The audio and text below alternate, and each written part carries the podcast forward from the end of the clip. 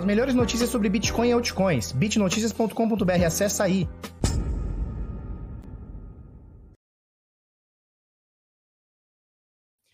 Fala seus Bitlogo, tudo bem? Eu sou Felipe Escudeiro do canal Bitnada, seja bem-vindo aqui à Bitcozinha. Hoje, quarta-feira, meio-quinha da semana, 3 de março de 2021. Tudo bem com vocês? É o seguinte: Bitcoin hoje está fazendo um movimento interessante. Na verdade, não hoje, né? Ele já vem iniciando o movimento há uns dois ou três dias, né? Então ele foi lá, testou, praticamente testou a média de 50, voltou para a média de 21, fez um pullback na média de 21. Hum, rompeu o último, o último suporte, né? Que era uma resistência. E o bagulho ficou louco. Porque é, é o seguinte, agora para o topo histórico, para os 58.300, né? O que, que acontece? A gente tem dois suportes. Na verdade, duas resistências, né? A gente tem duas resistências. Essas duas resistências tá fácil para nós. Por quê? Porque são apenas, sei lá, dois ou três dias ali de aberturas e fechamentos. Então o bagulho começa a ficar louco. Deixa eu só fazer aqui um negócio que eu esqueci, que é pegar o post do, do conteúdo exclusivo e jogar nos grupos. E eu esqueci de fazer isso. Por que, eu esqueci de fazer isso? O que está acontecendo, Felipe? Por que o senhor está esquecendo? Beleza, agora foi. Show.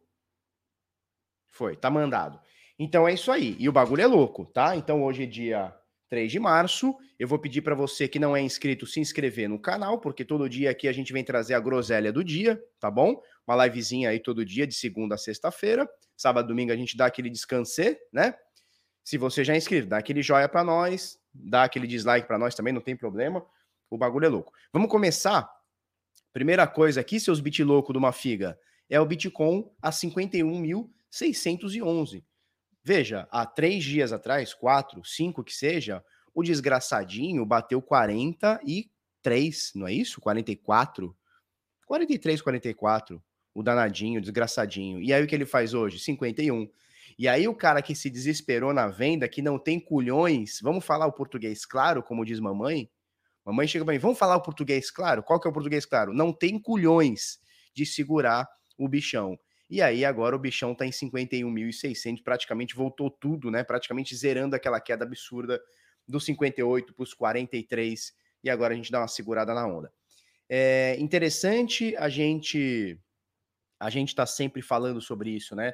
Porque o mercado de cripto é um mercado muito volátil. Então, quando sobe o Bitcoin, ele sobe muito, é aquela porrada, né? É 200% em um, dois, três meses. E aí o cara se empolga, o cara fala: caralho, eu vou ficar rico com esse negócio de Bitcoin, vou ficar ricão. Só que quando veio uma queda, ela é na mesma proporção, né? É, é na mesma porrada. Tudo que ela sobe acaba descendo. E aí o, o bichão já logo fala: não, isso aqui não é para mim, isso aqui eu vou ficar pobre, não sei o quê. Então, assim, é, se você não consegue aguentar a queda, você também não tem direito de aguentar a alta, né? Então, assim, pezinho no chão, e esse é o trabalho que a gente faz bastante aqui, né? Esse é o trabalho que a gente faz bastante. A gente não tenta ficar vendendo é, papinho furado. Qual que é o papinho furado? Ah, o Bitcoin vai bater um trilhão e vai cair. Isso é papo furado. Ah, o mês de março é o mês de queda. Papo furado. Ah, a, feira da consensos vai. Ah, papo furado, cara. Papo furado. Isso é coisa para vender matéria, para vender título, né? Para estar na mídia e tal. Então, assim, legal pegar todas essas informações, acho muito legal, acho que você deve pegar, eu devo pegar também. E a gente tem que a gente tem que sempre filtrar o que a gente está escutando. Ah, tem um barbudo falando, tem um careca falando, tem não sei o quê. Cara, filtra o que a galera tá falando, filtra. Né? Filtra e não sai acreditando em qualquer coisa. É, era, era, muito comum 2017, 18, 16, o pessoal falar que depois da feira Consensus, que acontece em Nova York, o Bitcoin sobe. E essa feira, se eu não me engano, ela é em abril ou maio, alguma coisa do tipo. Então, depois da feira da Consensus, o Bitcoin sobe. É claro que sobe. Se tu pegar qualquer data no gráfico, apontar o dedo, sobe. O Bitcoin só subiu. Né? Então, é mais ou menos por aí. Vamos lá. Vamos começar a nossa paradinha. A gente vê aqui tudo praticamente subindo. Ethereum voltou para os 1.600. Ethereum, que esses dias estava em 2.000, voltou para os 1.600. E agora vamos ver como está, como está o mercado maravilhoso, tá?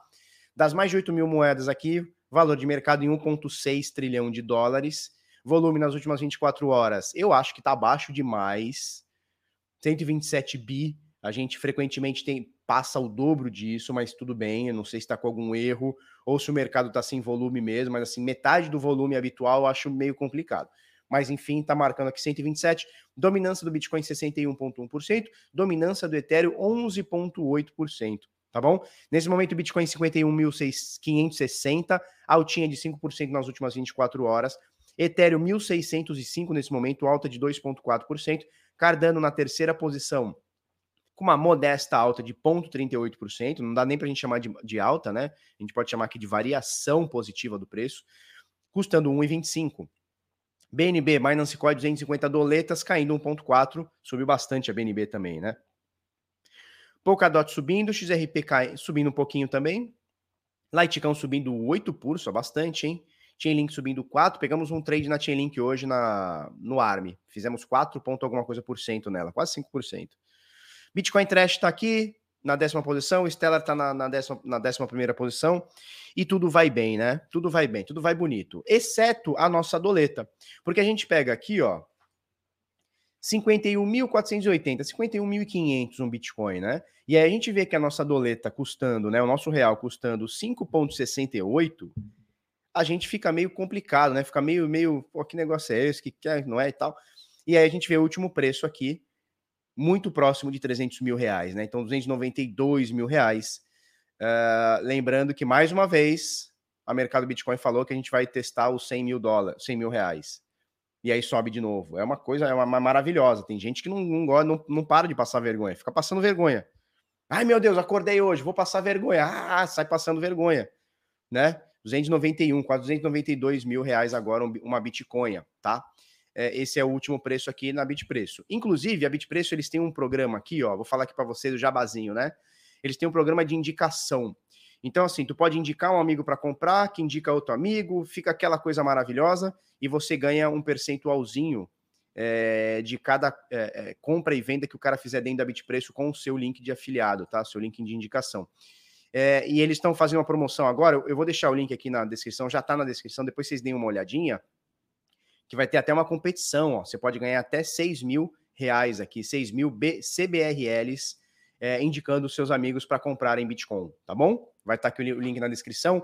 É, se você quiser é, saber mais, tem um programa de indicação Bitpreço, fala aqui o valor que você ganha a, a cada valor transacionado do seu amiguinho e tal, né? Meta de recompensa e etc. Depois você dá uma olhada, o link está aqui na descrição tá bom? E eu vou pedir para você, deixa eu até botar um negócio aqui, pera lá, pera lá, tio, que eu agora eu tô impossível com esse negócio aqui, ó. Ó, vota na gente aqui, ó, no, no Crypto Awards, tá? A gente tá concorrendo aí, vota em nós, cryptoawards.com.br. Ontem a gente fez o site dos caras crachar, entrou 800 maluco fortemente armado no site, plou, crachou o site, tem o link aí na descrição, tem aqui para você digitar e tem o QR Code ali, cadê? Tem o QR Code ali para você para você coisar, tá? A gente está concorrendo na, na, na, categoria de influencer, tá? Vamos ver a nossa fuça aqui, ó. Cadê a nossa fuça aqui? Aqui a fuça bonita. Felipe Escudeiro. Então vota lá, ajuda nós, tá? Dá uma força para nós, ajuda lá no Crypto Awards. Falou? 2021, Satoshi Nakamoto. Certo? É, conto com a sua ajuda, turma. Cadê a fofa? A fofa tá aí? Que, que o pessoal tá falando da fofa? Ela tá aí? Que falta de ética. Beleza, vamos passar para a próxima então, né?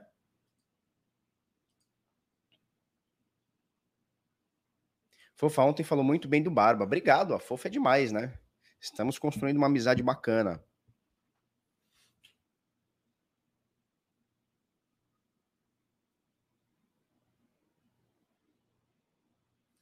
Augusto ontem ficou putaço, mas o que ele falou estava certo. Por isso que no concurso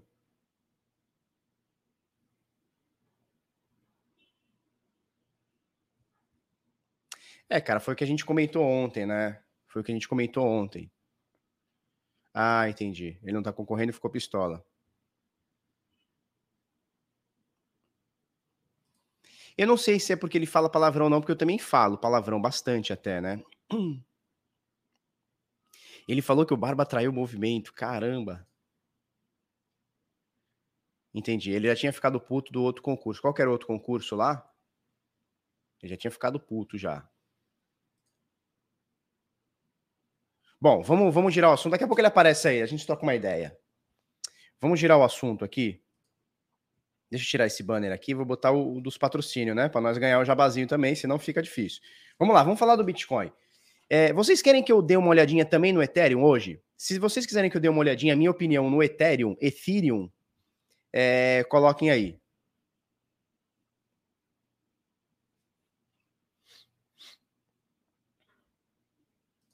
Henrique Papini, ele fala o seguinte: a Fofa diz que o mercado libertário, você limitar as escolhas do voto é hipocrisia. Cara, eu acho também. O problema é o seguinte: eu entendo o porquê da limitação de votos. Sabe o que aconteceu na última vez? Sabe o que aconteceu na última vez? Os caras botaram bot para fazer voto. Então, o que, que eles fizeram dessa vez? Não estou dizendo que está certo, tá? Mas eu entendo, não estou dizendo que está certo, mas eu entendo a, o processo. Então teve uma pá de moeda, não teve youtuber, não, não teve influenciador, não, mas teve uma pá de moeda na, na, nas categorias do, da, de 2019 que os caras fizeram bot para ficar votando.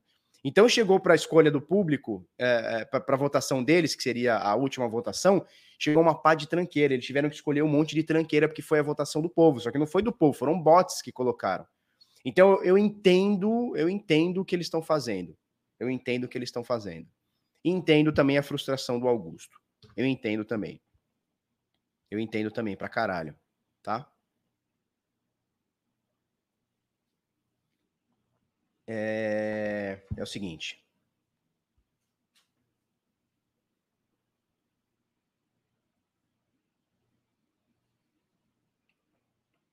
Tá, vamos falar do Ethereum também, tá?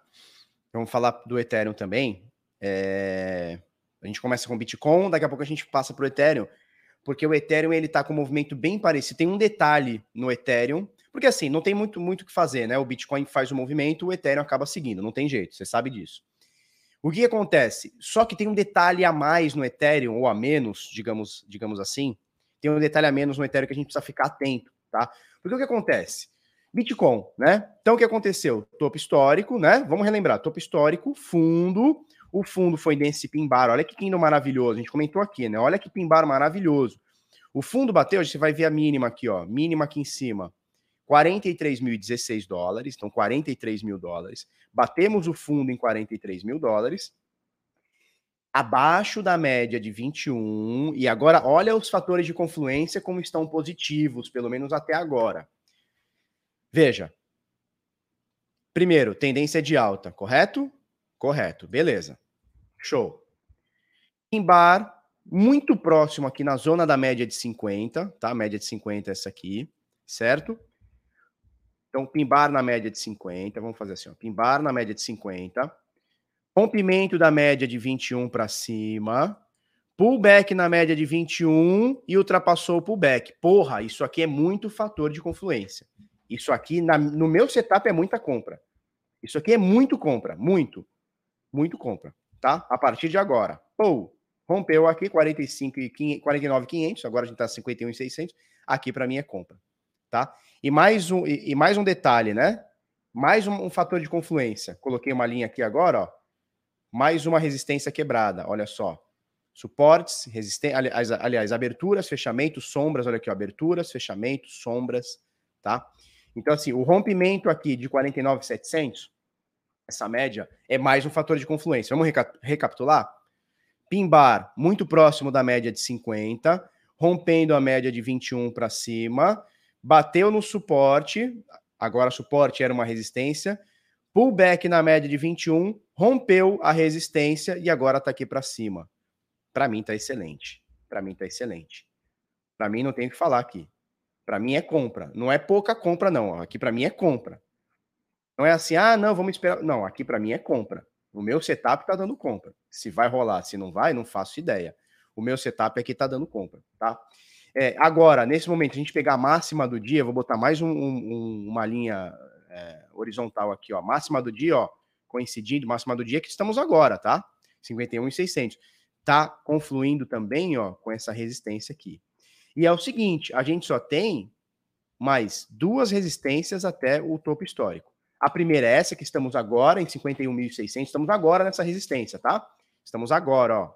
Estamos agora nela. É uma é fraca, uma resistência fraca, são três dias. É a abertura do dia, é, é o fechamento do dia 17, abertura uh, do dia 18 e abertura do dia 19. São três dias, tá? Aí tem, tem dois, tudo bem, tem mais dois dias aqui. Tem dia 24 e 25 de fevereiro, que tem duas sombras aqui.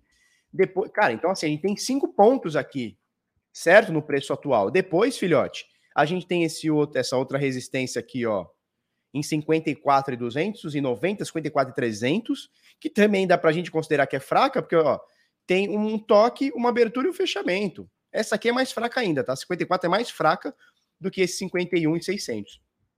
Aí é topo histórico. Se a gente continuar o movimento, muito bonito, pelo menos até agora. Então, Felipe, quer dizer então que vai subir? Cara, não faço ideia do que vai acontecer. Faço ideia. Amanhã pode desmoronar essa bosta toda e ir lá para 3 mil dólares. Não faço ideia.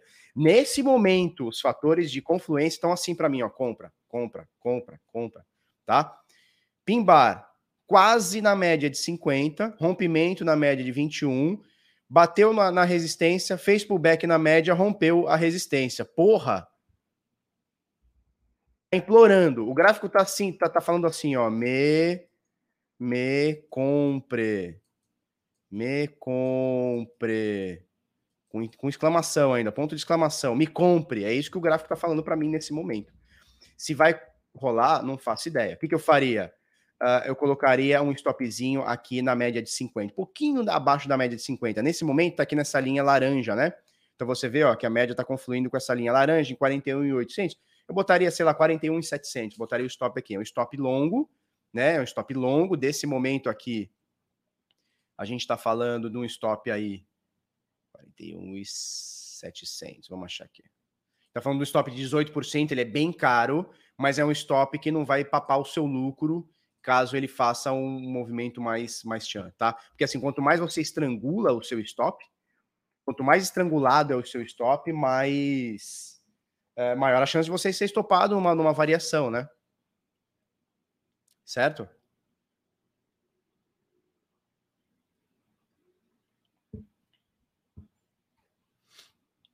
O que a turma tá falando? Cara, é, assim, é o seguinte, essa é a minha opinião. Para mim tá dando compra, para mim tá implorando compra, mas eu tenho plena convicção que o mercado não tem nenhuma obrigação de fazer o que eu acho que o mercado vai fazer, tá? Não tem nenhuma obrigação do mercado fazer é, o que eu acho que ele vai fazer. Inclusive, ele pode fazer exatamente o contrário. Falar, ó, oh, seu trouxa, tá achando que tá bonito? Tá, é feio pra cacilda. O negócio cai, vai pra 30 mil dólares. Por isso que a gente coloca um stop. Nesse caso é um stop caro, mas a gente está visando lá na frente também, né? né? Então, eu visão mais de longo prazo, menos de curto prazo, tá? O Denis Nishiura, ele fala o seguinte: pode formar um padrão gráfico de xícara também. Denis, é o seguinte. É a frase que a gente fala bastante aqui, que minha mãe me falou a vida inteira. Quem morre de véspera é peru de Natal. O que, que é a formação de xícara? Formação é isso aqui, ó. Ele faz um topo, aí ele dá uma barrigada, faz um fundo, encontra aquele topo novamente, e aí ele faz um throwback, né, um pullback, ele volta e rompe aquele topo. Quando ele rompe aquele topo, a gente mede né, do topo ao, ao, ao como é que chama? Ao fundo e projeta lá em cima, tá? É, só que, cara, isso aqui, veja, é, é tá querendo olhar muito lá na frente de um movimento que nem aconteceu, sacou? Nem aconteceu. Então, assim, isso aqui que, você tá falando, eu entendo porque eu já fiz muito isso. Isso aqui é viés de confirmação. Você quer tanto que aconteça que você começa a visualizar isso aqui. Ó. Você está visualizando isso aqui antes de acontecer. Está no meio do movimento. Isso aqui pode ser uma onda, uma onda corretiva. Ele pode fazer esse movimento aqui. A gente não faz ideia. Né?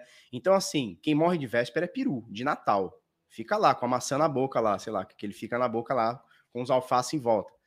Entendeu? Então nem aconteceu o movimento, a gente já tá querendo prever o que vai acontecer, aí depois faz isso, aí faz um pullback aqui, aí ele. Não, calma. Calma, calma, tá? Então, cuidado, porque esse é o tipo de, de, de coisa que deixa a mente da gente engessada. A gente olha para aquilo a gente quer ver aquilo. Nossa, vai acontecer, vai acontecer, vai acontecer. Flanadando, fla, flanando, porra, flanando 2008. O Felipe, o que, que eu vou fazer? Eu vou comprar um pau pra me defender. Diz aí, Felipe, que você vai fazer? Eu vou fazer nada. É, maçã na boca é porca, é verdade. Ó, o Elton já tem a, a opinião diferente. Pessoal, não se iludam. Esse é o famoso pulo do gato morto. Não comprem agora.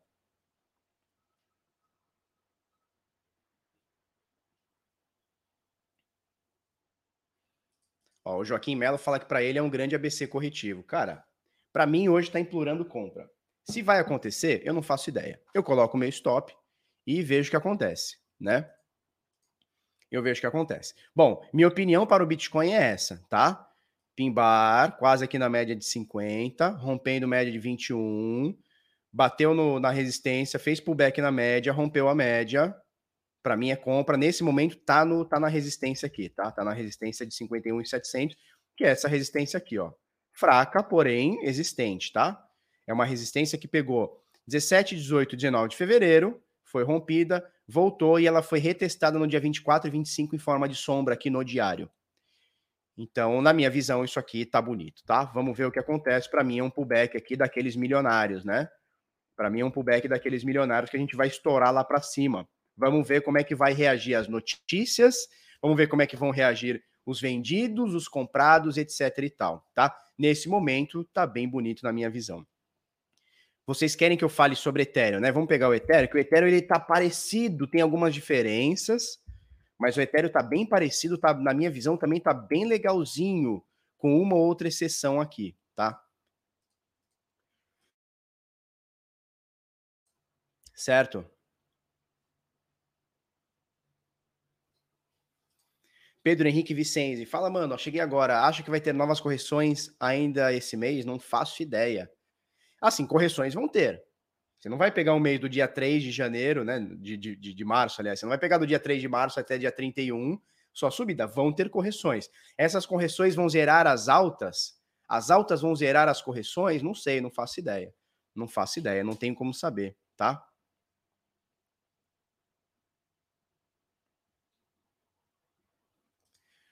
O tal do Mane, Manecos, a xícara se formou no gráfico de quatro horas, é queda, Felipe tá muito errado.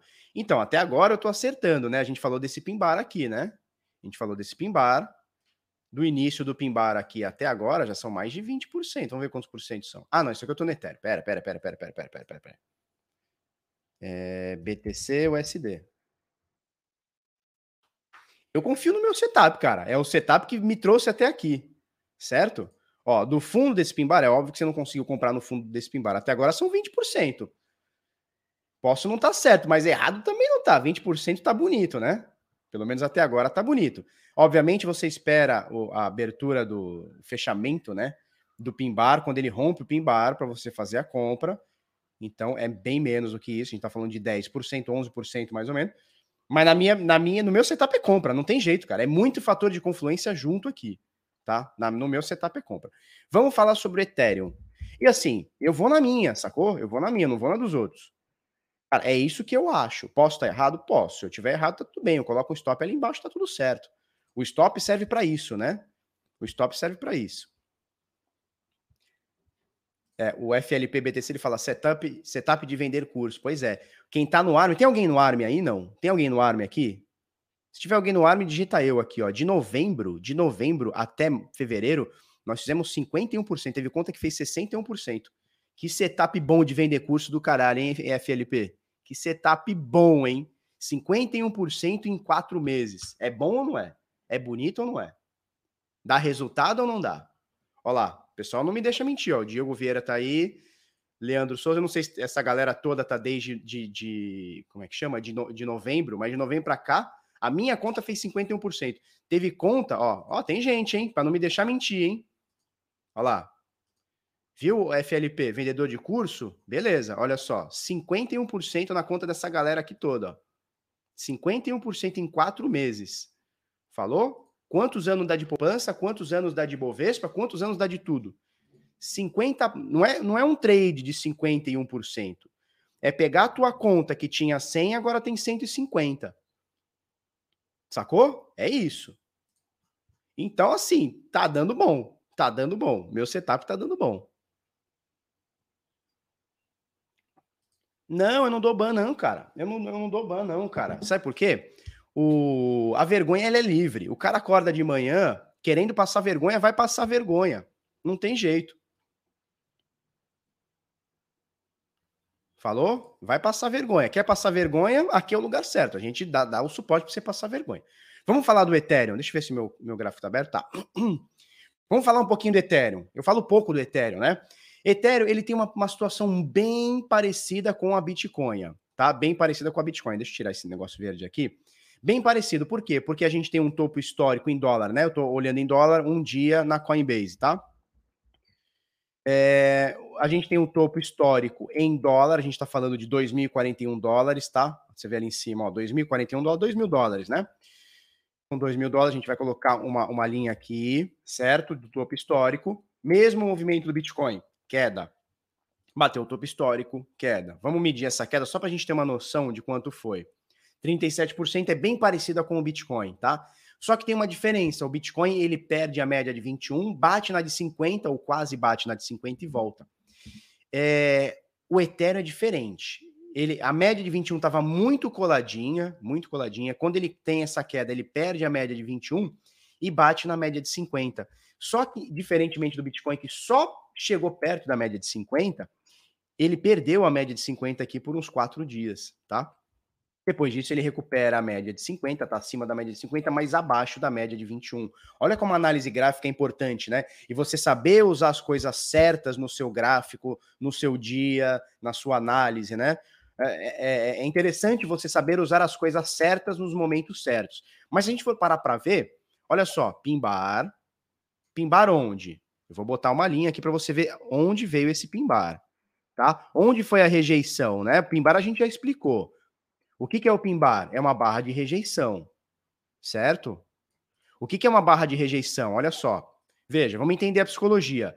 Ele abriu 1.400 esse dia, tá? 28 de fevereiro. Ele abriu 1.400, fechou 1.419. Não, ele abriu, desculpa, 1.450, fechou 1.419. Você fala assim, cara, caiu 50 dólares no dia, não quer dizer nada. Quer dizer, porque durante o dia ele fez uma rejeição forte. Em algum momento ele veio até 1.200 e caralhada, 1.280 e a turma rejeitou, falou: não, 1.200 não, vamos para cima. E aí ele volta muito próximo da abertura.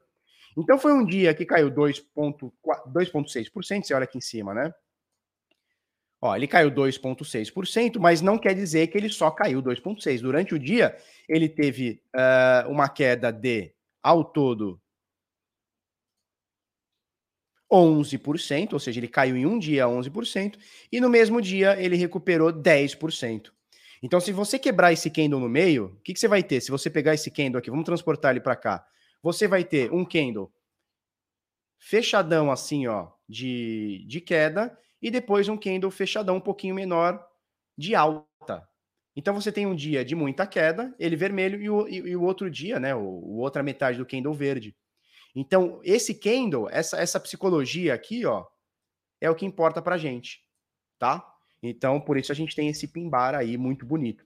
Só que um pouquinho diferente do Bitcoin. Então, veja, coloquei a, a coloquei a coloquei a, como é que chama essa linha aqui, onde parou o pimbar. Vamos ver anteriormente onde parou? Olha só onde parou. Então é uma confluência. Olha onde parou esse pimbar aqui, tá? Olha só essa zona de preços nos 1200, como foi difícil quebrar, ó. Olha só. Era uma resistência que não foi rompida, bateu na média, foi rompida, caiu de novo, foi rompida, virou suporte. E agora virou suporte de novo nesse pimbar, tá? Então, bem interessante, é bem interessante. Opa, fez um pimbar aqui. Pimbar no suporte é, de 1290, que era uma antiga resistência que virou um excelente suporte, certo? Vários dias aqui de resistência, suporte, tal, tal, tal. Beleza. Aí olha o que o bichão fez. Agora bem parecido com o Bitcoin, só que a média de 21 do Bitcoin ficou para baixo e aqui no Ethereum não. Então um pouco mais de atenção aqui, tá? Pimbar voltou para a média de 50 que tinha perdido, certo? Voltou para a média de 50.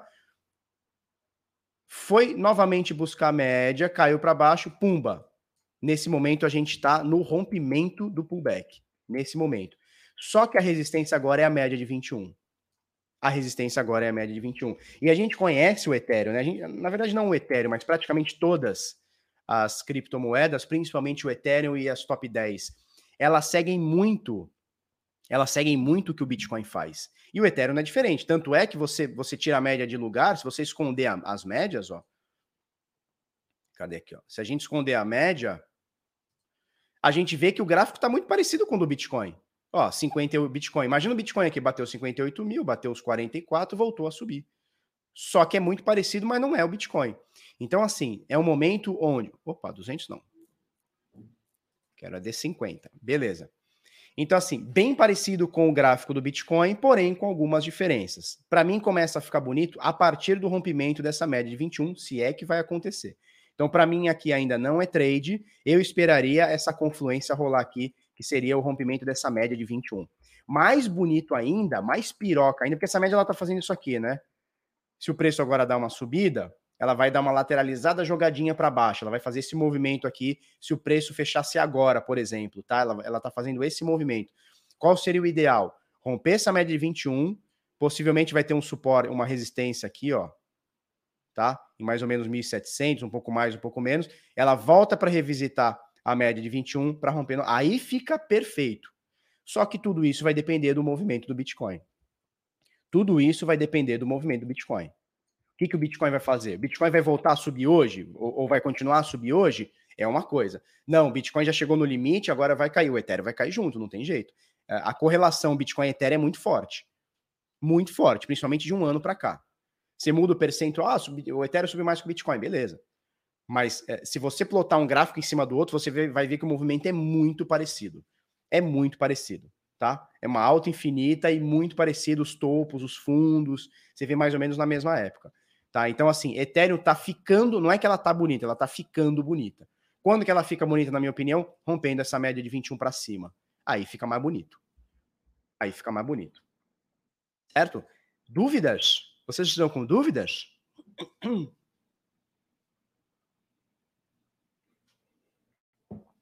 O Rafael Rosa ele, ele fala para a gente falar sobre sobre a ADA. Cara, a ADA é uma moeda difícil de analisar graficamente por dois motivos. Primeiro, ela subiu muito. Então é um gráfico que está implorando correção há muito tempo. Segundo, é, ela, essa alta, na minha visão, tá? Posso estar errado. Ela está pautada. Vamos botar aqui o gráfico da ADA. ADA USD, tá? É, essa alta, ela tá pautada principalmente pelo hard fork. Olha, até subiu aqui, ó. Principalmente pelo hard fork é, Mary, né? Que a gente vai falar dele daqui a pouquinho, tá? A gente vai falar dele daqui a pouquinho, fiquem tranquilos. Então, assim, é, uma, é, é um negócio que subiu demais de janeiro para cá. Vamos pegar janeiro aqui, ó. Vamos achar janeiro, janeiro, janeiro, janeiro. Dá um Alt H aqui, ó. Alt H não, como é que é? Alt V. Tá? Então, uma linha vertical aqui, eu coloquei aqui dia primeiro. É, se a gente for parar para ver do dia primeiro para cá, é uma alta de 500, 600%. Cara, nós estamos falando em dois meses e cinco dias completos. Dois meses e três dias, né? Hoje é dia três. Dois meses e três dias completos. Lembrando que fevereiro tem um dia a menos. Né? É um gráfico que subiu até o topinho desse último dia. subiu do topinho 780%. Cara, em dois meses. É muita coisa. E, na minha visão, posso estar errado, mas na minha visão, isso tudo está pautado pelo, hard, pelo, pelo, pelo fomo do hard fork. Ah, então vai virar DeFi, vai ter eh, contrato, vai ter não sei o quê, nossa, a rede que vai bombar, vai matar o Ethereum. Então rola muito esse FOMO, tá? Então subiu pra caramba. É, então é difícil de analisar, né? É difícil de, de analisar uma moeda que tá subindo 600% em dois meses.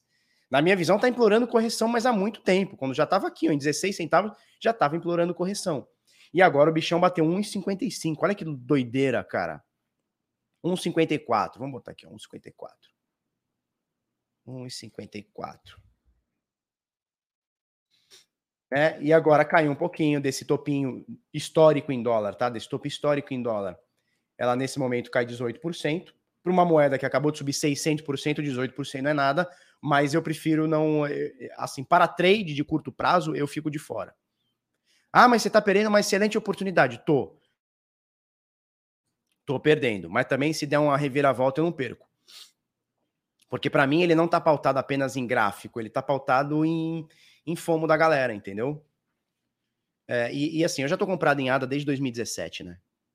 Então eu peguei ali 5, 6, 7 centavos de dólar. Então tá, tá de boa. Para mim tá bem de boa, tô adorando essa alta. Mas eu confesso que eu olho pouco ela. Esses dias eu olhei que tava 1,50, baixou para 1,30, sei lá. E agora tá 1,25, tá segurando, tá bonito. Mas eu não faria um trade aqui. Entendo que isso aqui, se continuar esse fundo, pode subir ainda mais. Se para dobrar o preço, se para se ir para 3 dólares, eu vou ficar muito feliz. Mas eu tô fora desse trade aqui. Eu tô fora desse trade, pelo menos por enquanto, tá? Porque tá subindo muito e eu acho que ficou irracional. E aí, quando fica irracional, não dá para você extrair muito, né? Não dá para você extrair muito. Essa é a minha visão. Posso estar errado? Posso. Possivelmente eu tô. Mas é a minha visão, tá?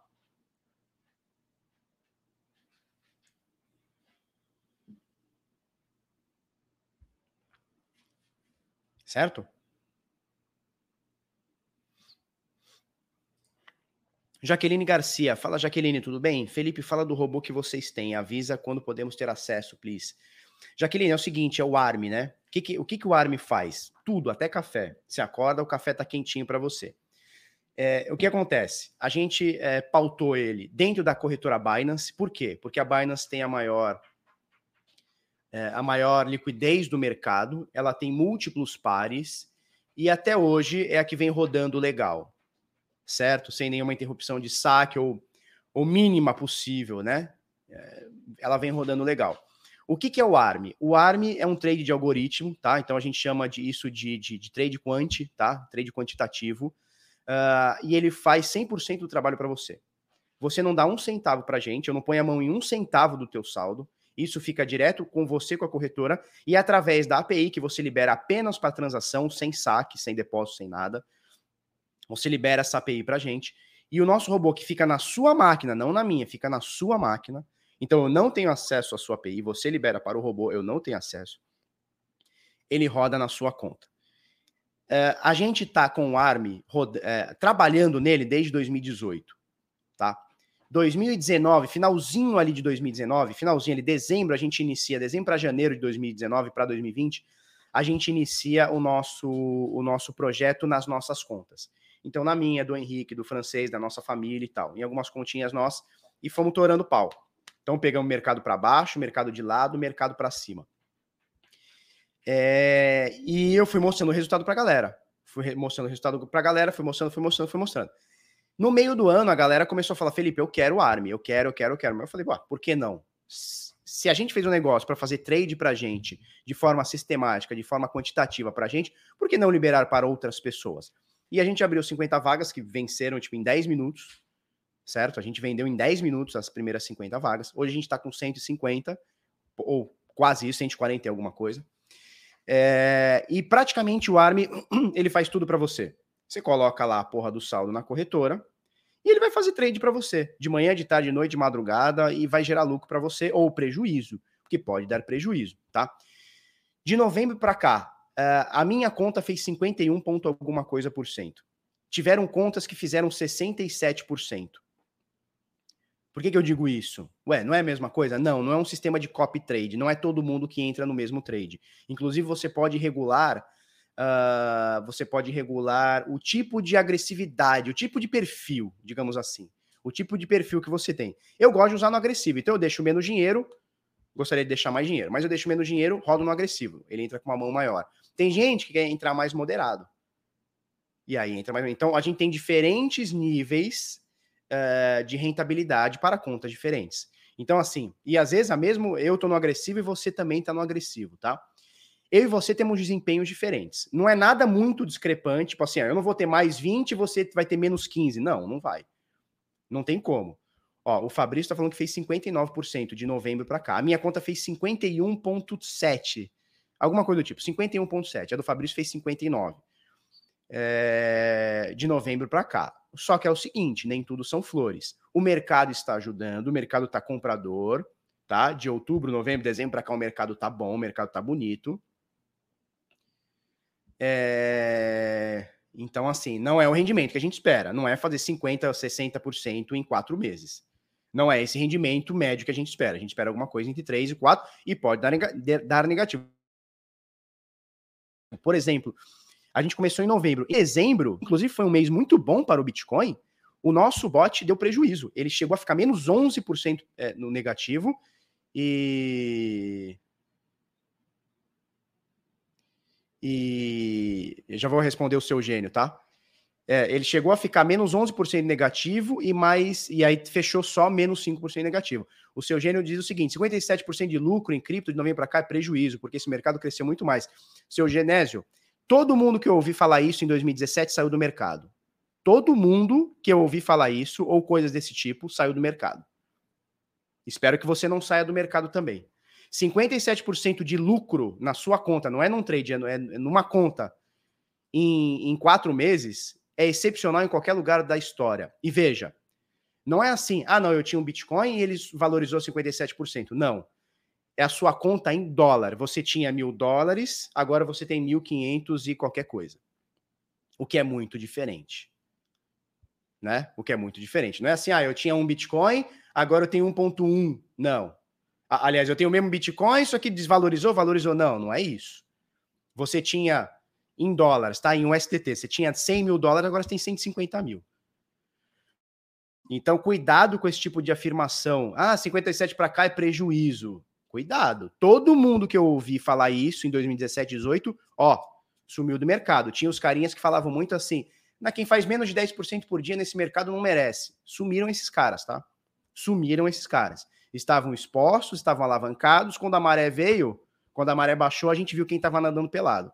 Então, cuidado com esse tipo de informação. Olha lá, pronto. É, eu acho que você tem que rever seus conceitos.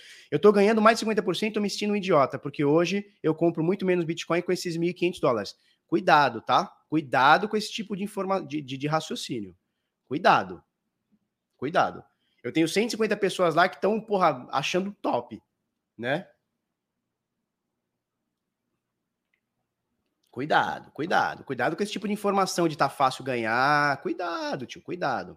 Ó, já vi assim, ó, já vi assim de cara que sumiu do mercado porque tinha esse tipo de pensamento. Dinheiro, mercado, a gente tem consistência, né? Para você ganhar dinheiro, Puta, já falei três moedas hoje, Guilherme: a Cardano, o Ethereum e o Bitcoin. O mercado, para a gente é, ganhar dinheiro, você tem que ter consistência. Todo mês você tirar um pouquinho. Todo mês você dá, tira um pouquinho. Todo mês, todo mês, todo mês, todo mês, todo mês. Achar que 50% em quatro meses é ruim? Complicado. Alexandre Alberto, Felipe, o ARM roda no Mac? Parabéns pelo trabalho. E aí, e aí eu complemento, aí eu vou complementar a sua, a sua pergunta ou a sua indagação, seu Genésio. Vou, comple, vou complementar. É o seguinte: o Bitcoin subiu 400%, 500%. Do ano passado para cá, ele subiu mil e caralhada por cento, certo? Você ter um sistema, você ter um sistema que sobe além desses 1.500%, você ainda ganha 50%, isso é matador. Isso é matador. Sério, isso é matador. Sacou?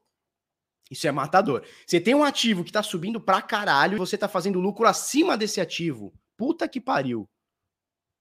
Isso é matador. Isso é matador demais. Tem um ativo que subiu mil por cento. Você está fazendo trade nesse ativo e tirando mais dinheiro do que ele está fazendo e ele está absurdamente alto. Mas tudo bem, tá tudo bem. Tá tudo bem. Vamos mudar o assunto?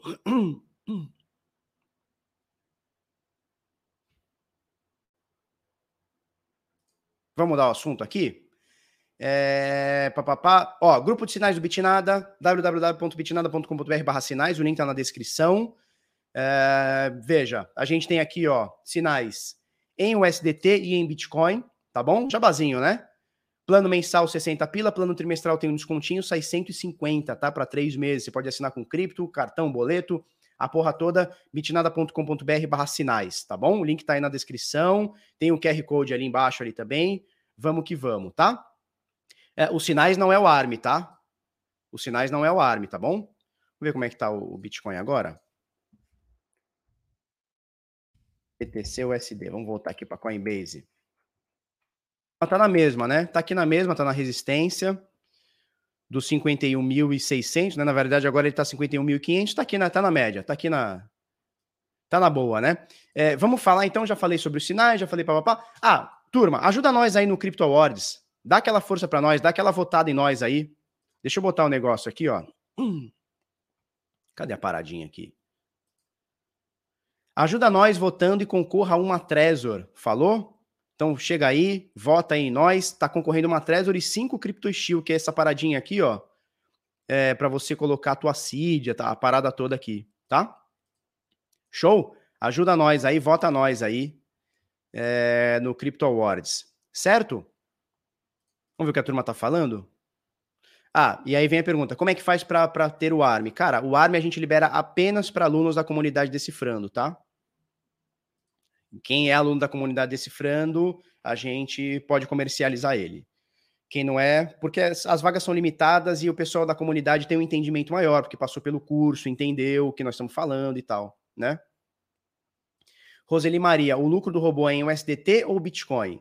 Cara, o lucro do robô a gente tem nos dois. Você pode operar tanto o SDT quanto o Bitcoin, quanto os dois.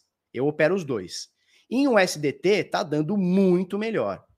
Em Bitcoin, se eu não me engano, deu 5% nesse período. Cara, é o Bitcoin subindo 500 milhões de por cento e mais 5% acima dele, tá?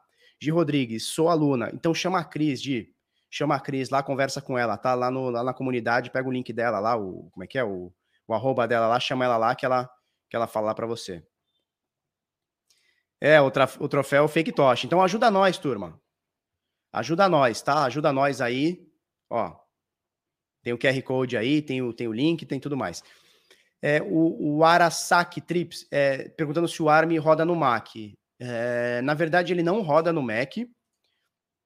E a gente não recomenda que você rode num computador seu. O que, que a gente recomenda? Que você rode numa é VPN que chama, né? Numa máquina virtual, uma virtual machine. Por quê? Porque ele precisa estar conectado o tempo inteiro, internet o tempo inteiro.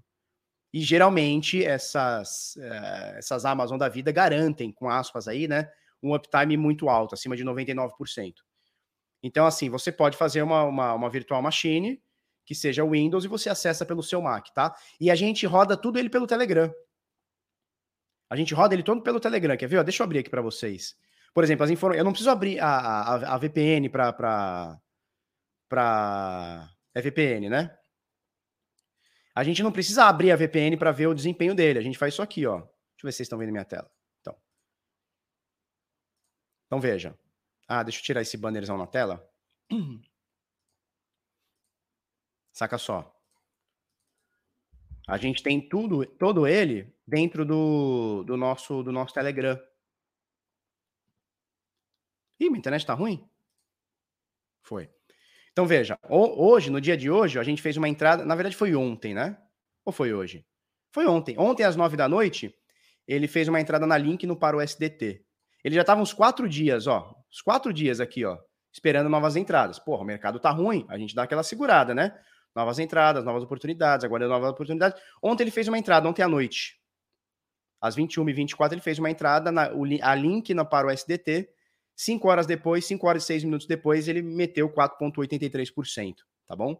Então, assim, eu não preciso abrir a VPN, eu consigo controlar ele pelo Telegram. Eu entro no bot aqui, o bot explica para mim o que tá rolando, o que, que não tá rolando e tal, tal, tal. As operações que a gente tá. Eu aqui, ó, relatório, ele vai mostrar as operações em aberto. Não tem nenhuma em aberto, porque a última que a gente tinha entrou ontem e encerrou hoje. Vamos ver aqui um relatório.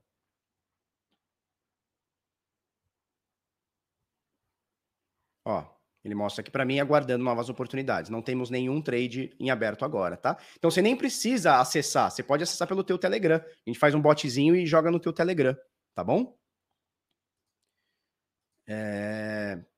Deixa eu ver o brand aqui, tá? Então ajuda nós aí, voltando na, na, na, no Bitnada aí, agradeço. A gente chegou a bater mais de mil pessoas, tá, turma? A gente bateu mais de mil pessoas aqui na live, agradeço. Se você não é inscrito ainda no Bitnada, se inscreve aí, ajuda nós, aquela loucura, tá?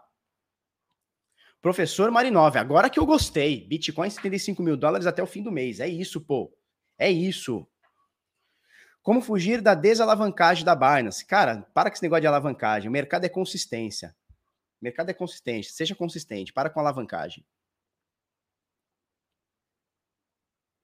Marco Antônio Mor, Mor, ele pergunta: por que o valor do Bitcoin é diferente na Bitcoin Trade e na Binance? Excelente pergunta, Marco. É o seguinte: é, cada corretora tem um book de ofertas com a sua liquidez e profundidade diferente, certo? Diferentemente, por exemplo, da bolsa de valores, que você tem, é, você tem a B3 controla, né? Então, o mesmo preço na, no broker da, da, da, XP e o broker da Clear é o mesmo preço. Você vai pegar a ação da Petrobras, é o mesmo preço, não oscila. É, o mercado de criptomoedas é diferente, porque cada corretora tem o seu book, porque o Bitcoin ele não é centralizado. Então, você tem na mercado Bitcoin um preço, você tem na, na, na Binance outro preço, na Bitpreço é outro preço, eles rodam mais ou menos no mesmo, no mesmo valor, mas os preços são diferentes porque os books são diferentes e os atores daqueles books são diferentes, tá? Alexandre Alberto, minha esposa disse que bate 80 mil até abril. Porra, ia ser show, hein?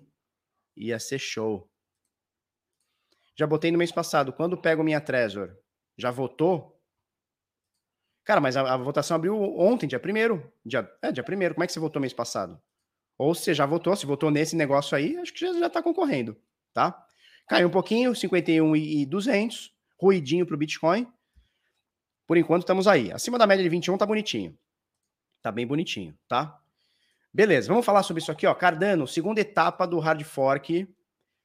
É... Ué, cadê? Segunda etapa do hard fork Mary foi implementado com sucesso. Olha que legal. Então, a segunda etapa foi implementada no dia 1 de março, como previsto. O pessoal estava na dúvida: vai, não vai? Vai ser dia 1 Não vai? Beleza, como previsto. E eles já tinham, até a, a, o término da redação dessa matéria, 313 tokens nativos. Eu vou mostrar para você que já passou de 336. 335 tinha agora, tá?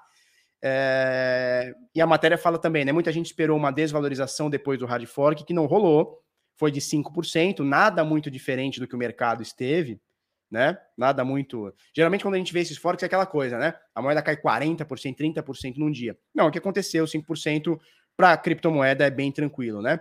É, tem esse site aqui que tem na matéria, tá? Se você entrar lá na matéria, é o pool.pm barra tokens. Deixa eu até dar uma atualizada aqui, ó. Ó, na matéria, no momento da, da, da, da que ele estava redigindo, que o Jorge Silf lá do BitNotice estava redigindo a matéria, tinham 313 tokens já nativos na rede. Agora, nesse momento, são 345. Então tá crescendo, tá? Então a galera tá criando seus tokens. É, pelo que eu sei, eu não sou especialista na, na, na rede da Cardano, nem em porra nenhuma. Eles ainda não fizeram o seu a, a, parte de poder você poder fazer DeFi, contratos, etc. Mas a galera já tá segurando os tokens aqui, já tá segurando os nomes aqui, ó. Inclusive, eu vi que tem alguns tokens aqui, ó, uh, de empresas, tá? Eu, eu rodei aqui para baixo, tem alguns tokens aqui, ó, de empresa, ó, por exemplo, ó, Apple, Tesla, olha só, Apple, Tesla, Apple, o mesmo tique da bolsa, né? A APL, Tesla, é, TS, TSLA, né? O mesmo tique da, da, da, da bolsa e tal. Então, assim, é, tô, tô apreensivo para saber o que essa galera vai fazer. Olha lá, Twitter, olha só. TWTR, tal, Apple. Eu vi Facebook também. Em algum lugar aqui eu vi Facebook, ou não vi? Ó, Microsoft. Então, assim, não sei, ó, MSFT, né, da Microsoft, eu não sei o que essa galera tá querendo fazer. Se eles vão tentar fazer ações tokenizadas. Eu acho maravilhoso se conseguirem, obviamente, de uma forma segura, que não tenha um agente custodiante e que se garanta o preço igual ou muito próximo da, do, do preço da ação tá? Então você tem vários aqui, ó, Twitter, Tesla, iPhone, iPad, Bitcoin, BTC, CSCO, então tem várias aqui, né? Litecoin, então vamos ver o que essa turma vai fazer. Por enquanto, eu acho que estão apenas segurando nome, valores e tal, né? Por exemplo, esse, esse token aqui, Bitcoin, é 21 milhões de unidades. Possivelmente vai ser algum Bitcoin tokenizado, né? Como é que é o nome? É Bitcoin sintético, né? Então, possivelmente eles vão criar sintéticos. Obviamente, eu não consigo te assegurar se esses tokens aqui são bons, é que nem DeFi, né, cara? Que nem DeFi da rede Ethereum. Tem alguns que vão ser sérios, outros não, outros vão ser só caça-níquel, enfim. De qualquer forma, a gente já tem aqui 345 tokens criados nesse, nesse último dia, aí, nessas últimas 24 horas aí, que seja, tá? Então, rede da Cardano fez o seu hard fork, pelo menos até agora vem prometendo, vem cumprindo o que promete, tá? Pelo menos até agora. Depois você dá uma olhada no link aí, tá? Depois você dá uma olhada no link aí. É, vamos lá, cresce a renta. Porra, eu tô com esse negócio na tela. Eu vou tirar esse negócio da tela, depois eu ponho de novo para você me ajudar no, no, no Volt. Tá? É, cresce a rentabilidade mineradora de Bitcoin e Ethereum. Cresceu demais, né? Por quê? Porque a, a re... vamos, vamos entender. Eu não tenho certeza quanto é, o pessoal pode até me falar aí no chat. Eu não tenho certeza. Bitcoin caiu, a turma tá falando? Vamos ver. 51,300. Tá na mesma, turma. 51,200, 51,300. Tá aqui, cara. Sabe o que acontece? Vocês ficam olhando o gráfico de 5 minutos, você fica olhando o gráfico de 5 minutos, aí você fica desesperado. Porque qualquer oscilação de ponto alguma coisa, o gráfico fica gigantesco, ele faz isso aqui. Para de olhar gráfico de 5 minutos, cara. Vocês só ficam ansiosos com isso daí. Deixa uma coisa a mais longo prazo. Bom, enfim, cada um tem, tem, tem, tem o seu método. Mas cuidado com esses gráficos de um minuto. Gráfico de um minuto, o negócio subiu meio por cento, o, candle é gigantesco. Calma, turma. 51 e 300 tá aqui. Tá aqui, tá, tá bonito. Calma. Vocês têm que ter calma na vida. É, pois é. Nossa, caiu 300 dólares. Vou correr para as montanhas. Calma. Calma, turma. Calma. Bom, vamos lá. Vamos, vamos voltar aqui. Então veja, cresce a rentabilidade de mineradores Bitcoin e Ethereum. Vamos entender o que aconteceu? Ou o que está acontecendo? Como eu disse, eu não tenho certeza. Deixa eu tirar só uma foto, que são 1.014 pessoas. Obrigado, turma. Deixa eu abrir um Paint aqui, ó. Paintbrush. Não é mais Paintbrush, agora é só Paint. 1.014 pessoas online. Que top, hein? Brigadaço. Ajudem aí com, com um like, se inscreve na página, aquela porra toda que você já conhece, né? Beleza. É, o que, que, acontece? O minerador ele ganha de duas formas. Quais são as formas que ele ganha, uh, ganha dinheiro? Minerando um bloco, você tem a recompensa. No Ethereum eu não tenho certeza, o pessoal pode me falar aí no chat quanto é a recompensa por um bloco. No Bitcoin são 6.25 Bitcoins. Então, a cada 10 minutos são gerados 6.25 Bitcoins. Aquela pool, aquela pool que fez a que fez a, a, a como é que eu vou falar? Que descobriu aquele bloco, que descobriu aquela matemática complexa, né, que quebrou aquela matemática complexa para aquele bloco ser minerado, uh, ele ganha 6,25 bitcoins, mais plus todas as taxas que foram incluídas naquele bloco. Certo? Então você mandou a transferência para o fulano, o Beltrano mandou para o outro. No final das contas, ali deu 2 Bitcoin de taxa. Estou dando um exemplo, deu 2 Bitcoin de taxa. Então o minerador no Bitcoin, ele minerou o bloco, ele ganha, decifrou, é isso aí. Ele decifrou aquele código matemático, ele, pumba, ganha 6,25, base. Esse, esse é o valor base decifrou um código, é, o código da blockchain, é lá, o código do, do bloco, pumba, 6,25 Bitcoin estão garantido. E todas as taxas que incluíram dentro daquele bloco, ele leva também. E, e pense comigo, o Bitcoin e o Ethereum também são duas redes por conta de DeFi, por conta de FOMO, por conta de Bull Run, por conta de Alt-Season, não importa. Elas estão subindo muito pra caralho.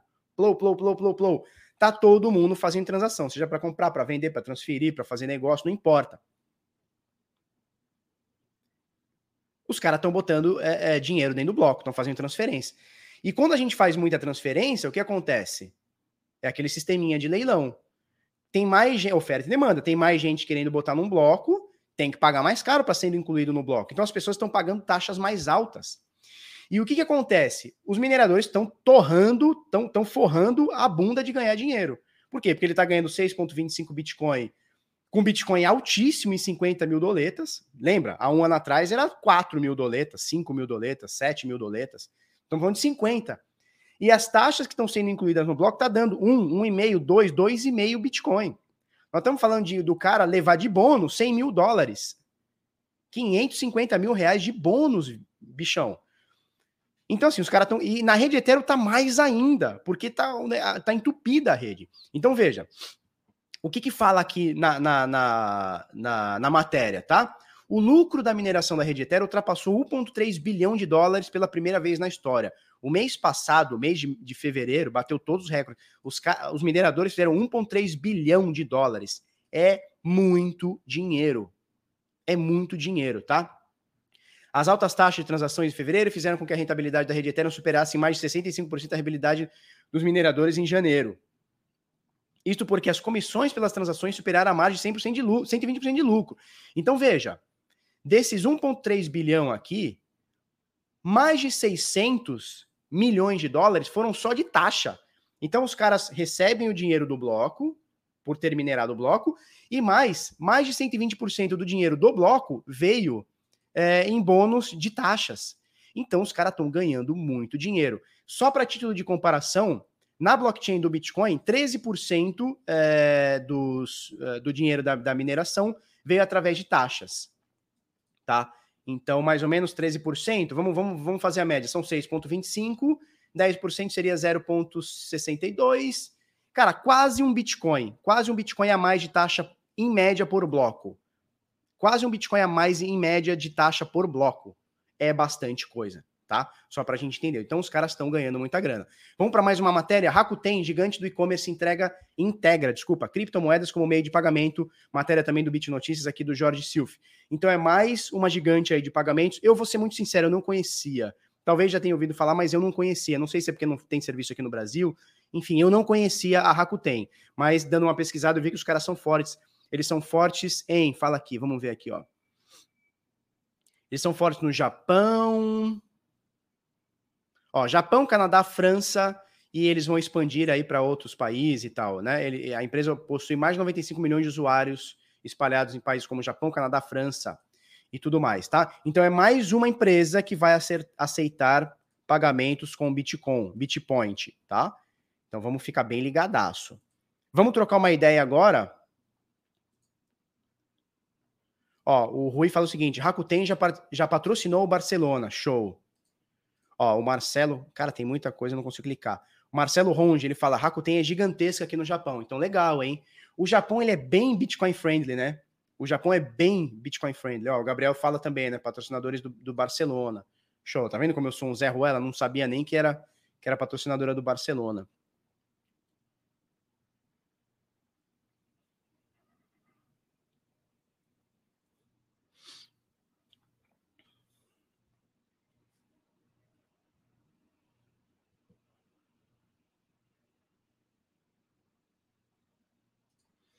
Júnior Ávila faz uma pergunta excepcional. Bom dia, Felipe. Desculpa minha ignorância. Não tá desculpado porque não tem essa aqui. Não tem essa desculpa minha ignorância. É a dúvida, cara. A dúvida sua é... pode ser a dúvida de outras pessoas. Então faça a pergunta. Não tem essa de pergunta idiota. Não tem, ah, desculpa a ignorância. Não. Faz a pergunta, cara. Se eu souber responder, eu vou responder. Tá? Se eu não souber, a gente vai acabar correndo atrás e alguém no chat vai saber e tal.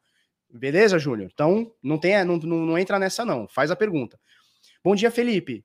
Vou ignorar o resto. Eu comprando Tether, podemos considerar que estou que comprei dólar? Cara, é, é bem complicado. É bem complicado, porque é o seguinte: dólar é dólar, real é real, euro é euro e Tether é Tether. O Tether é uma stablecoin que ela é pareada, ela não é lastreada. Isso já foi provado pela, pela como é que chama? Pela coisa lá de Nova York, pela procura, Procuradoria de Nova York. A Tether não tem lastro em dólar.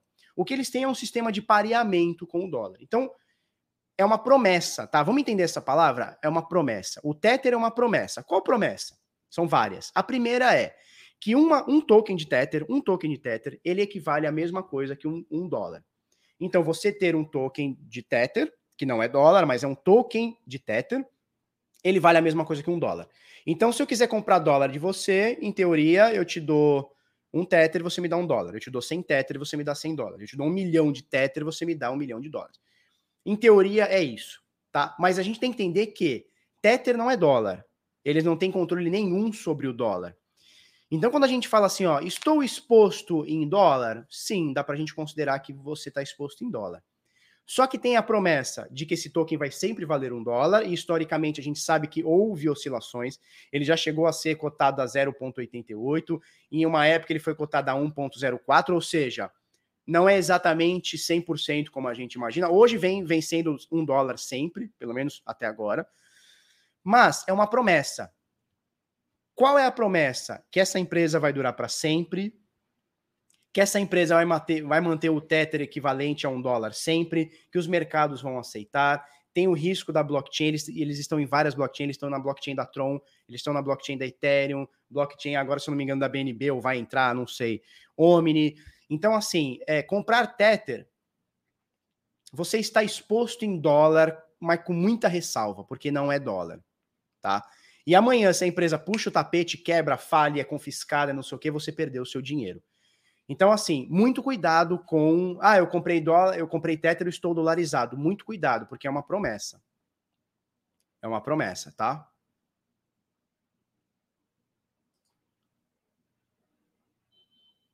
O professor que virou sardinha fala: Eu saí de Tether, há outras equivalentes e menos inseguras. Perfeito. Tá, perfeito. Por exemplo, existe. É, só que me, com, com menos liquidez, né, professor?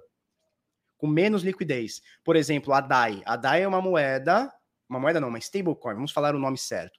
A DAI é uma stablecoin uh, que equivale a um dólar. Ela tem um colateral, você consegue ver ali na rede o tempo inteiro quanto que é, quanto que não é a Dalila aqui, ó, pentelha. A pentelinha, ela gosta desse microfone, que ela fica se roçando nesse microfone, só que enche de pelo. Aí eu vou falar com a boca cheia de pelo. Vai, tira o cu, Dalila, vai pra lá. É, então você tem DAI, você tem o SDC, você tem a da Binance, que é a BUSD, você tem quais outras? Cara, tem outras, não vou lembrar agora. Tem o SD, tem várias. Então você já tem alternativas. Fala, Jorge. Jorge é redator lá do Bit Notícias. Moleque bom. tá? Então, ó, tem, tem várias, né? Cadê? Ó? O Gabriel Machado diz: DAI, USDC, BUSD, TUSD, USDT, tem várias, várias, várias, tá? Talvez, cara, se você queira muito, se você, cara, eu quero muito ter uma, uma eu quero muito ter stablecoin, eu quero ter dólar e não quero ter físico ou no banco, etc. Eu quero ter ele tokenizado. Cara, talvez uma ideia seja fazer uma, uma cesta de stablecoins. Um pouquinho de Tether, um pouquinho de DAI, um pouquinho de USDC, um pouquinho de TUSD. Se por acaso uma delas no processo der ruim, você não perde o montante todo, tá? Certo? Eu também acho que a DAI seja a melhor stablecoin porque é a mais visível, mas a gente precisa ver como que ela vai se comportar num crash do Ethereum ou das moedas, porque existe uma, um colateral, é, e a gente precisa ver como ela vai se comportar é, com o tempo, cara. Não tem jeito, né? Não tem jeito. Eu também acho que é a melhor opção, só que ela não tem a liquidez, por exemplo, que a Tether tem, não tem. Certo?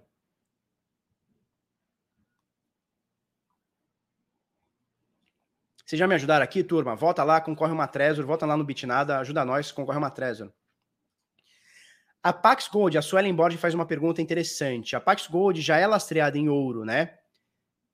Sim, mas a, a, a, como é que eu vou como é que eu vou falar o nome? Há suspeitas que não tenha tudo lá ou que tenha um gasto duplo lá dentro. Há suspeitas.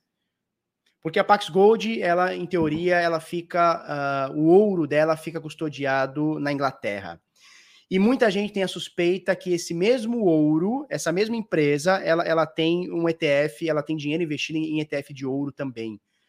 Ou seja, pode ser que esse mesmo ouro que lastreia a Pax Gold, pode ser que seja o mesmo ouro que lastreie um fundo. Ou seja, a gente tem o mesmo ouro lastreando coisas diferentes, ou seja, reserva fracionária. Não dá para a gente ter certeza, é uma empresa séria, pelo menos é o que consta. Eu não sou especialista em ouro, então desculpem se eu estou falando alguma grande besteira. Eu não sou o cara uh, que vai falar para você sobre ouro, mas posso até chamar o Avelino aqui um dia para a gente trocar uma ideia. Mas existe essa, essa, como é que chama? Essa, essa suspeita, né?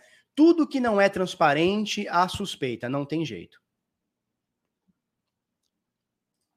Fernando Akira Kushi, Kushikawa, votei no Barba e Bitpreço para dar uma força. Obrigado, Fernando. Obrigadaço, agradeço. Tá, quem quiser votar, vota lá. Tem o QR Code aqui, ó. Cadê? O QR Code aqui. Tem o link, tá na descrição também. Você concorre a uma Trezor e 5 Crypto Steel, que é aquela bagacinha de aço, né? O SDC já está na 12 em captação de mercado, é, em valorização de mercado. Isso aí. Fernando Neme, explica o que, o que seria essa liquidez em relação ao stablecoin. O que, que é liquidez? É você querer comprar e ter vazão do que você quer comprar, ou você quiser que, querer vender e tem vazão. Então, por exemplo, se você pegar é, hoje o SDT no par Ethereum, cara, você vai meter lá 5 milhões numa ordem e não vai sentir nada. Sacou? Tem liquidez, o preço possivelmente não vai mexer, ou muito pouco. Agora, pega. Uh sei lá, DAI no para o SDT numa corretora, ou pega a TUSD no para o SDT, bota os mesmos 5 milhões. Vê se o preço é o mesmo. Não é. Uma prova disso foi, no, se eu não me engano, foi no final do ano passado, ou início desse ano, que teve um par, se eu não me engano, na BUSD ou na TUSD, eu não vou lembrar agora, que o Bitcoin explodiu, ele foi lá para cima. Por quê? Porque o cara entrou com grana alta, botou uma compra mercado e o mercado saiu comprando tudo. Então não teve liquidez certo? Então, o que, é a liquidez? É se você quiser se desfazer dos seus DAI hoje, na corretora, por exemplo, você consegue? Cara, eu acho que no DAI consegue. Mas se todo mundo quiser se desfazer ao mesmo tempo, será que vai todo mundo pegar um dólar ali? Será que vai ter para todo mundo? Então, esse é o lance da liquidez. Por exemplo, a Tether hoje. O que é a Tether hoje? Cara, você vai meter trade, por exemplo, na Binance, na Tether, ou sei lá, qual outra corretora que tem a Tether forte. Cara, tu vai meter trade lá, Tu não vai zoar o book porque botou uma ordem um pouco mais, mais, mais alta ou menor. Não vai zoar o book. Agora, se você pega uma altcoin, sei lá, você pega uma. Vou falar uma altcoin qualquer aí. Você pega, sei lá, cara, uma Uniswap. Nem sei se tem esse par, tá? Mas tu pega uma Uniswap no par BUSD, cara, tu fizer uma comprinha alta, tu vai zoar o book. E tu vai possivelmente perder dinheiro. Certo? O Zé Apolo fala da Cardano. Cara, já falamos, abriu o gráfico dela. Na minha visão, tá muito esticada. Pode ficar mais esticada, eu fico fora. Ó, ó o Fernando Ferrandini, Ferrandini diz: DAI demorei dias para liquidar 3 mil DAI. Então, 3 mil dólares, né? Então, 3 vezes 5, 15, aí uns 16, 17 mil reais. Então, você vê que a liquidez possivelmente foi numa corretora brasileira, né, Fernando? Possivelmente foi no Brasil. Na Binance, você liquidaria mais fácil, muito mais fácil. Na hora, possivelmente. Mas assim, 3 mil. Se você precisasse liquidar 300 mil DAI, você teria liquidez imediata? Difícil, difícil, difícil. E aí você 300 mil, eu mais 50, o fulano mais 200, o outro milhão. Se todo mundo quiser liquidar ao mesmo tempo, vai ter liquidez para todo mundo? Difícil, tá? É, agora, o SDT, tá? O SDT, tem liquidez para todo mundo? Cara, tem. Você entra lá na Binance, cara, você bota uma ordem de um milhão, você não vai oscilar preço. A não ser que seja uma, uma, uma altcoin muito nada a ver. Mas você não vai, por exemplo, comprar hoje, trocar é, DAI, é, DAI não, como é que chama? É, o SDT por Bitcoin, você não vai pegar preço muito diferente, cara.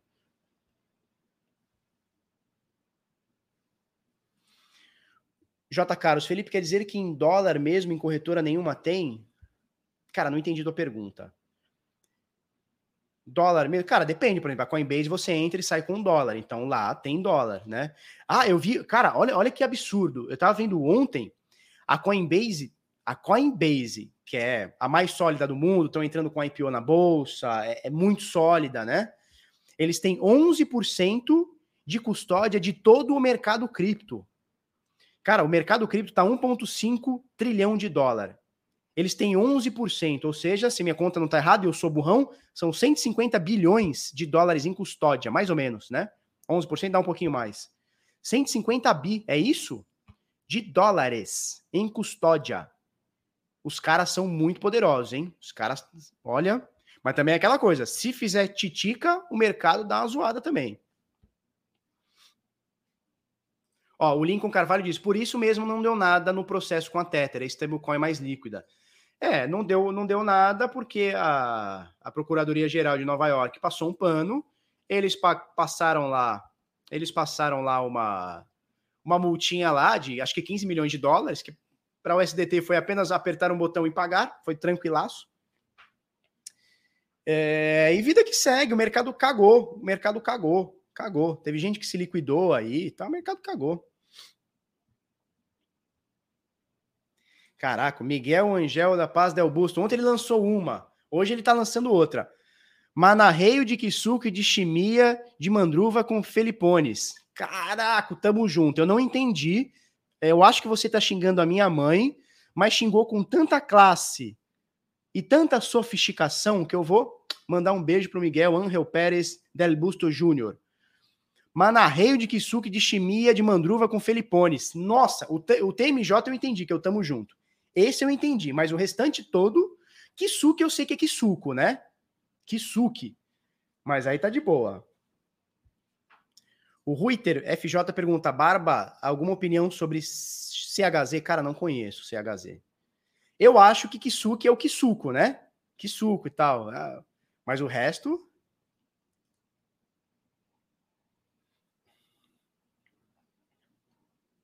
Felipe Ferreira, fala Xará. O que vocês acham da XRP? Seria um bom investimento para quem está começando? Na minha visão, não. Nem para quem está começando, nem para quem já começou.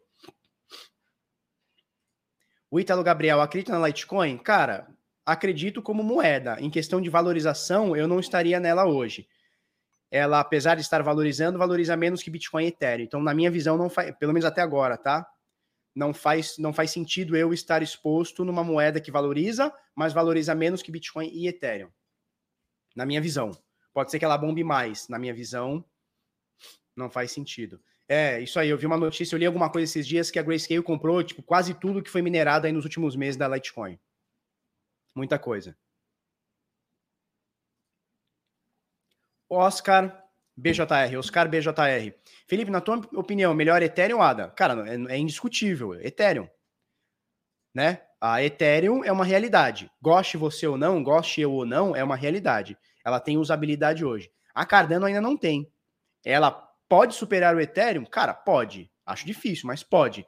Ela pode se tornar uma puta rede forte? Pode. Hoje não, hoje é uma promessa.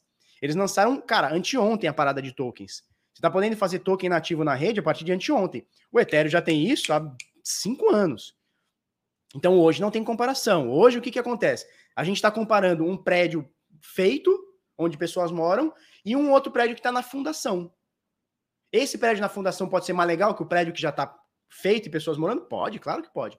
Mas hoje é um prédio em fundação, estão cavando lá o buraco, botando as sapatas, as amarras, né, a batistaca lá, e o outro prédio já está funcionando, já é um condomínio, tá? Então essa é mais ou menos a comparação. Hoje, não tem comparação, não tem nada que chegue perto do Ethereum, nada, nada.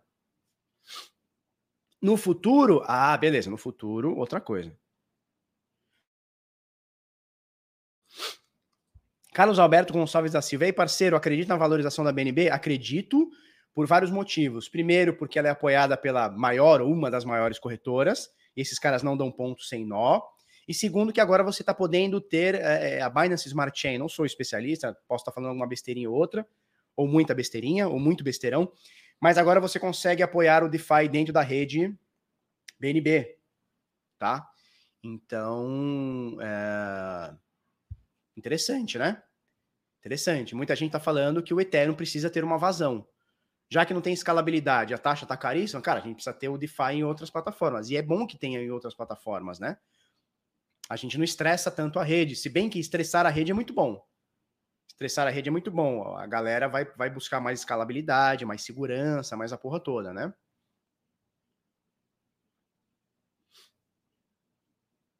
Mas o, o BNB não seria uma, uma centralização indo ao contrário do Bitcoin? Sim, a BNB é centralizada, não tem jeito. Mas é uma alternativa também, né? É, o grande lance é o seguinte, bichão. Você está no mercado de confiança. Você confia em X. Vai para lá, Dalila. Vai para lá. Você confia em X, confia em Y, não confia em Z. Né? É... Ninguém é forçado. Olha o rabo da Dalila. Ninguém é forçado. Olha a bichinha aqui. Tá ali lá. Dá um oi aqui pra turma aqui. Sem zoar o fio, desgraça. Você pode usar se você quiser. Oh, meu Deus. Ninguém é obrigado a usar BNB. Você usa porque você quer. Ninguém é obrigado a usar o, o, o lance da, da, da, Como é que chama? Da, da Binance Smart Chain. Você usa o DeFi lá se você quiser. Se você não quiser, você não usa. É, Para quem quer usar, é uma alternativa. Eu acho que é centralização e a gente quer buscar a descentralização. Mas é aquela coisa, você quer usar, você usa. Cara, é que nem meu produto, meu produto de sinais, por exemplo. Cara, é centralizado. Você confia, quer usar? Beleza. Não quer, ah, não, eu quero 100% centralizado. Beleza. Mas só não pode também entrar numa neura, né? Porque na vida da gente tudo tem alguma certa centralização. Quando você compra um celular, porra, alguém fez aquela parada, uma empresa fez aquela parada. Quando você compra um carro, a empresa fez aquele carro, né? Então você tem que tomar cuidado para também não ser muito radical. Saber separar o que tem que ser e o que deve ser descentralizado na nossa vida e o que está tudo bem que não seja, né? Porque senão a gente vai ter uma vida utópica também né? Onde carros são feitos de forma descentralizada, celulares, né? Complicado, né? BSC, o Ruiter FJ diz: BSC Binance Smart Chain é o, o futuro. Não sei se é o futuro, mas tá rolando, né? Se eu fico em pé, eu fico em pé, cara. Isso aqui é a cozinha. Querida, eu fico em, eu fico em pé ou não fico? E é o seguinte, é tipo William Bonner. Sabe como é que é o William Bonner? É só de tanguinha, é camiseta e tanguinha. Entendeu? Você achou que ele tava de joelho aqui, ó? Oi, tudo bem? Eu sou o Felipe. Não, cara.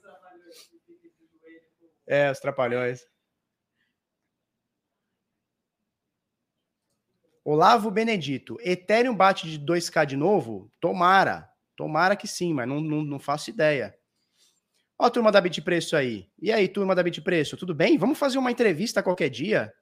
O que vocês acham de vir aqui trocar uma ideia? Qualquer hora, ao vivo, assim, de supetão. Plou! O que vocês acham? Inclusive, a gente falou no início do vídeo, né? É, inclusive, tá na descrição, turma. O programa de afiliados da Bitpreço. Você pode ganhar um dinheirinho indicando amigos a comprar e vender dentro da Bitpreço, tá? Falamos no início do vídeo, depois qualquer coisa volta aí. É, o link tá na descrição. Aproveita, já entra no, no, no perfil deles, da Bitpreço, e já segue lá, tá? Para receber conteúdo da Bitpreço também. Certo? É o Ananias. Lembra do, dos trapalhões que tinha o Ananias? Lembra? O, o Didi ficava de joelho assim, e, e, como se fosse de terno, né? E aí ele ficava assim, puta, eu adorava os trapalhões, cara. Ó, uma frustração que eu tenho na minha vida. Pai, se você estiver é, ouvindo esse vídeo, você me traumatizou. Como é que a gente fazia para assistir? Eu adorava os trapalhões. Eu gravava em fita VHS quando era moleque. Pedia pro meu pai gravar em fita VHS. Porque não tinha essa de YouTube, não tinha essa de pausar Netflix on demand, não tinha essa porra. Você simplesmente ia lá gravar e eu ficava a semana inteira assistindo. Eu gostava muito de Trapalhões. Nossa, amo Didi. Ô, oh, Piscite, tudo bem, doutor Renato? Eu amo o doutor Renato. Depois você cresce e você vê que não é tudo isso. Mas eh, eu adorava, amava aquele humor. E eu gravava as fitas. Um belo dia eu fui botar a fita, o meu pai gravou Fórmula 1 em cima. Malandro, eu fiquei pistola. Em cima do Didi dos Trapalhões, meu pai gravou Fórmula 1. Pai, você me deixou traumatizado. Eu sou um garoto traumatizado desde então. E meu pai assiste, daqui a pouco ele aparece aí. Meu pai assiste os vídeos todos. Pai coruja, né? Apagou para gravar Fórmula 1. Tu acredita nisso? O meu Didi, ele apagou para gravar Fórmula 1. Sargento Pincel. Não dá, né? Pessoal de Portugal, não sei se vocês conhecem Trapalhões, mas era é, é, era, é, é, é, um quadro de humor, né? Um programa de humor que, porra, na década lá de 80, 90, talvez até início dos anos 2000, os caras eram donos do Brasil, assim, na questão de humor. Era o Didi, o Dedé, o Mussum, o Zacarias, que eu lembro pouco, mas tinha o Zacarias, que mais? Sargento Pincel, e tinha outros caras, né? Tinha uma Calé, nojento, tinha. Pô, tinha uma Calé, era demais, né? Tinha uma Calé, era demais. Mussum, nossa, Mussum era demais. Ah, ó, o, o Gervasio, Gervásio, ele fala o seguinte: conhecemos sim, deu K também, show, os Trapalhões. Cara, os Trapalhões era filme da Xuxa, filme da Angélica, era tudo os Trapalhões. Seu pai fez um favor então, Opicite. Porra, eu gostava dos Trapalhões, cara. Fiquei pistola. Show! Tinha uma calé, tinha uma calera demais. Nojento! Chance! Pô, quem. Porra, molecada hoje não sabe o que é, que é, que é coisa boa. Enfim, mas pelo menos era a corrida do Senna, cara, não sei, meu pai é viciado. Hoje ele tá menos, mas meu pai é viciado em Fórmula 1. Sabe o que é viciado? Viciado, viciado, viciado, viciado. De corrigir, cara, eu assistia Fórmula 1 com meu pai, ele corrigia o que o narrador falava. Não, não é isso, é X. Aí depois de meia hora, sei lá, 10, 10 minutos, para falar, ah, não é isso, é aquilo. Meu pai corrigia os caras ao vivo. Meu pai é impressionante, uma enciclopédia de Fórmula 1. Enfim,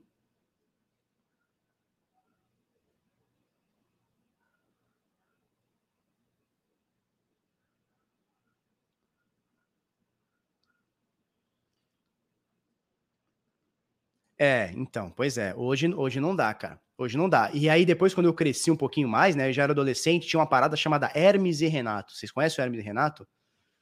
Malandro, Hermes e Renato era bom demais. Eu tava escutando eles num podcast ontem, um podcast do Hermes e Renato, e o cara ele fica se corrigindo, né? Porque ele fala um monte de coisa, ih, não posso falar isso, ih, não posso falar aquilo. É, o politicamente correto tá, tá chato, turma, tá chato, você não pode falar nada. Ah, Joselito, nossa, Gil Brother, era só coisa boa. Enfim, turma, é isso aí.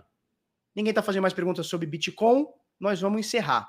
Lembrando que, ó, ajuda nós votando aqui, cryptowards.com.br, o bagulho é louco, o bagulho é crazy, vamos ganhar essa parada, né? É, o Mussum, cadê aqui? Cara, tem muita, muita mensagem, não consigo pegar. Ó, o Daniel Gilbert, enfia o Bitcoins nos Foreves, esse aí é o Mussunzes tomar um mé. Lembra do Mussum ia tomar um mé? Hermes e Renato era bom demais. Nossa, como era bom. Ítalo Gabriel, é confiável deixar 50 mil em cripto na corretora? Cara, eu, na minha visão, não. Na minha visão, criptomoeda tem que ficar com você. Ah, mas eu faço trade. Ah, legal. Então, uh, entenda o valor que você está disposto a fazer o trade, entenda os riscos que estão implicados em você deixar o dinheiro na corretora. A corretora pode falir, pode quebrar, pode ficar insolvente, pode ser confiscada, pode ser hackeada, pode mudar a legislação e sei lá, cara, sei lá o que pode acontecer. Então, entenda esses riscos, tá? E aí, beleza. Agora, deixar a custódia na corretora só porque é fácil, cara, eu não aconselho. Cria uma carteira, é, é, dá para você, dá para você, dá para você se manter legal aí na sua carteira e, obviamente, sabendo o que está fazendo, né? Tem que pesquisar, não é só, ah, vou fazer uma carteira, né? É isso. Falou? Valeu, Miguel. Gostei da do teu arreio de Michug lá, como é que é? De Kishug, sei lá. Kisuki. Gostei da tua frase. Falou? Turma, é, ajuda nós votando aí, né? Você que tá assistindo uma TV Zona, tá no sofá agora, assistindo uma TV Zona de 50 polegadas, às 4 da tarde, com a vida ganha. Ó, escaneia aí com o teu, teu iPhone 12 Pro Max. Entra aí, vota na gente e o bagulho é louco. Se você gostou desse, desse vídeo, curte, comenta, compartilha com os amiguinhos, inscreve no canal, coisa no sininho. Amanhã, quinta-feira. Ah! Porra, não posso esquecer. Amanhã nós vamos fazer. Nós vamos fazer uma. Vai ter um debate. Eu vou colocar hoje no meu Instagram. Amanhã eu trago o link para vocês. Nós vamos fazer um debate. Turma cripto versus turma não cripto. É o seguinte: é chegar dando soco na cara. Porque vai ter uns caras fudidos da turma mercado tradicional. Professor Cabral, um professor de, de, de B3 há 397 anos. Luiz Fernando Roxo, sabe quem é o Roxo? Carinha das opções do pozinho, o cara que sabe tudo. E do lado de cá tem eu, Augusto, quem mais? As meninas da Uzi Cripto, nós vamos arregaçar essa turma, hein? Então pedir esses dias, pô, faz, uma, faz um debate cripto versus não cripto, né? Tradicional. Então nós vamos fazer amanhã com os caras piroca do mercado. Ah, o Samidana não, não aguenta cinco minutos de tapa na orelha. Ele não vai aguentar. Então vai ser porradaria. É chute, soco e raiar, entendeu? É raiar, vai ser só raiar amanhã. Se eu não me engano, 19 horas, amanhã eu trago o link para vocês, vai ser top, tá ligado? Vai ser top. Tá? 19, se eu não me engano, é 19 horas. Deixa eu conferir aqui para não falar besteira. Deixa eu conferir aqui. Eu acho que é 19, tá bom? Lá no canal da O2, não vai ser no Bitnada, vai ser na O2. Eu, eu mando o link para vocês, tá? Não, 18 horas. Porra, 18 horas, bichão. Achei que era 19. Então é 18 horas. 6 horas horário de Brasólia, tá? Pô, vai ter, vai ter uns cara piroca, tá? Vai ter uns cara piroca aqui. Até o Augusto Bax tá. O bagulho vai ser louco. Amanhã, 18 horas, 6 horas da tarde, no YouTube. Eu vou mandar o link amanhã para vocês. Quem tiver nas redes sociais nossas aí, nós vamos mandar também, tá? Vai ser, o bagulho vai ser punk. Não vai ser esse papinho furado de, de, de sabe, um passar pano para outro, não. É só soco. É briga de soco. É assim, ó, do pescoço para baixo é, é, café com leite, é para cima só, só pou, pou, pou. Tá bom? É só Hadouken. Só Hadouken, Mauá Shigeru, Kizami Guiaco na cara da turma. Se você gostou desse vídeo, curte, comenta, compartilha com os amiguinhos, inscreve no canal, coisa no sininho. Agradeço as mais de mil pessoas que estiveram online com a gente nesta edição do Mercado de Cripto. Vamos para cima, obrigado, é nóis, até amanhã, tchau, tchau.